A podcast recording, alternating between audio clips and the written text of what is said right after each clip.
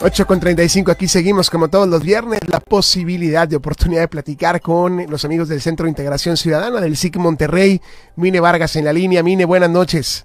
Hola, ¿qué tal? Muy buenas noches, José Luis. Un saludo a ti y a todo tu auditorio. Igualmente, Mine, en la agenda el tema de, mujeres, eh, prácticamente eh, una fecha importante, más allá de la reflexión, tenemos que ir directo a la acción, pero ¿de dónde partimos, Mine?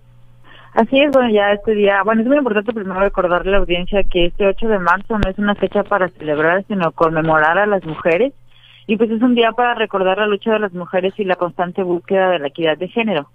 Y vamos a partir el día de hoy desde la estadística que se ha vivido en el país. Eh, lamentablemente pues viene en aumento desde los feminicidios, la violencia de pareja, etcétera, y sobre todo los, los delitos relacionados a la libertad sexual. Y bueno, para empezar vamos a dar un pequeño como preámbulo nacional y pues bueno, fíjate que durante el 2021 se cometieron 969 feminicidios a nivel nacional. Este Nuevo León ocupa el, quinto lugar con 66. En primer lugar está el Estado de México, en segundo lugar Veracruz, en tercer lugar está Jalisco, en cuarto lugar Ciudad de México y en, quinto lugar Nuevo León y en sexto lugar Chiapas, que son los, los principales estados donde más feminicidios hubo a nivel nacional. Y a, nivel nacional, eh, los feminicidios principalmente se llevaron a cabo con arma blanca, con un 23%, un 20% se llevaron a cabo con arma de fuego, y 466 feminicidios fueron con otro elemento. Generalmente los otros elementos tienen clasificada la asfixia o alguna otra forma para que eh, privar de la vida a las mujeres, por el simple hecho de ser mujeres, que aquí se califica lo del el feminicidio en sí.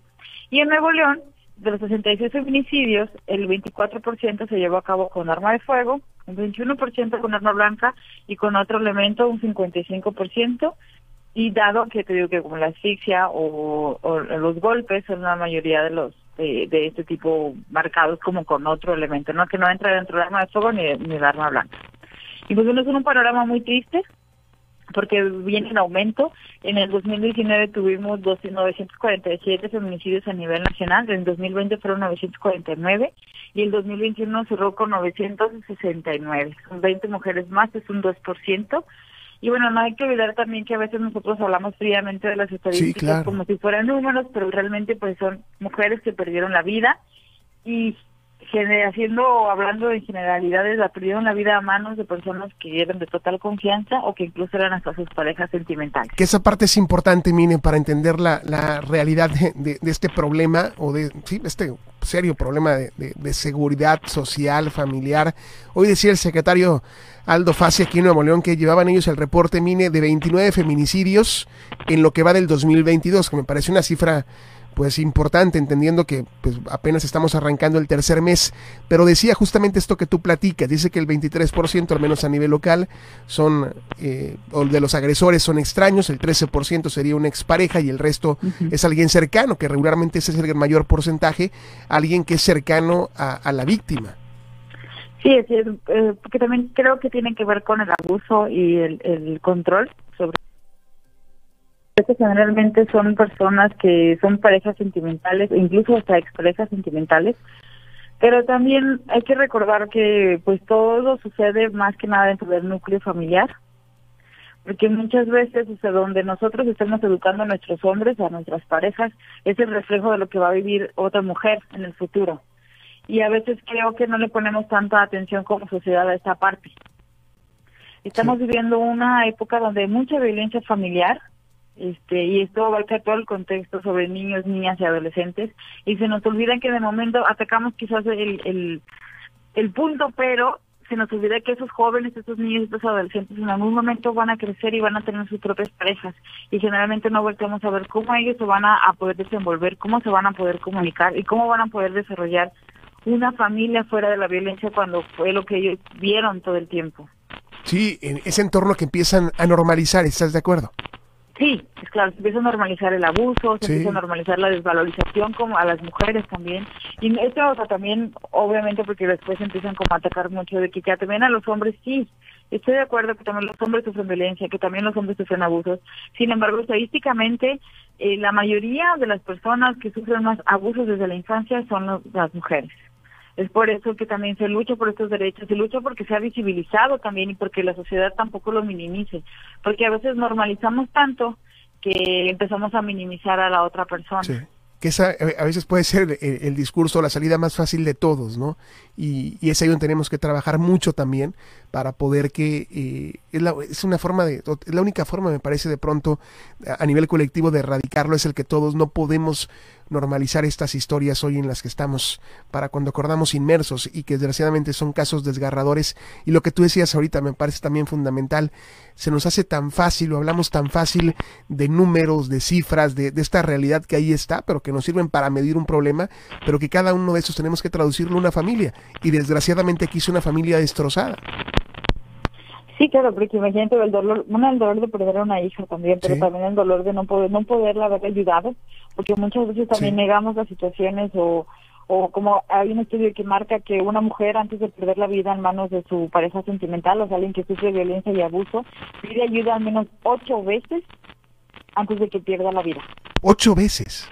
Ocho veces. Entonces, ocho veces tocó una puerta institucional de sea nacional o federal, etcétera, ya, ya, no es como para señalar a ninguno en específico, pero ocho veces eh, levantó la mano y nadie logró ayudarla de una manera óptima, oportuna y segura.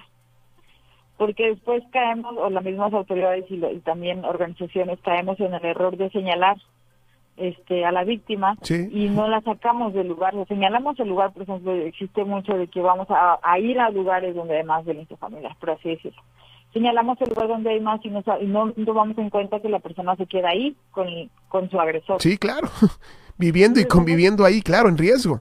Claro, porque hacemos una intervención, nos hacen intervenciones, se llevan programas y proyectos, pero están tan están mal validados o tienen los indicadores que al contrario de querer ayudar o de ayudar, este, generamos más peligro para la víctima. O sea, tenemos muchas buenas intenciones, como dicen, pero no logramos efectuar un proyecto o un programa que realmente nos ayude a que la persona deje de estar en riesgo. Pues y aquí es donde también la comunidad tenemos que ser una red de apoyo, fortalecer nuestros lazos comunitarios con todas las mujeres, niñas, niñas y adolescentes que sufren violencia y no señalar tampoco, sino tratar de ser comprensivas y empáticas porque también ahora que se va a hacer la marcha, este, de repente se empiezan a pues a soltar rumores de que hay que para qué, pero bueno, eso ya queda como parte de la sociedad de decir que estamos en contra de la violencia en contra de las mujeres y de las niñas y los niños y también los niños, por supuesto, porque sí, claro.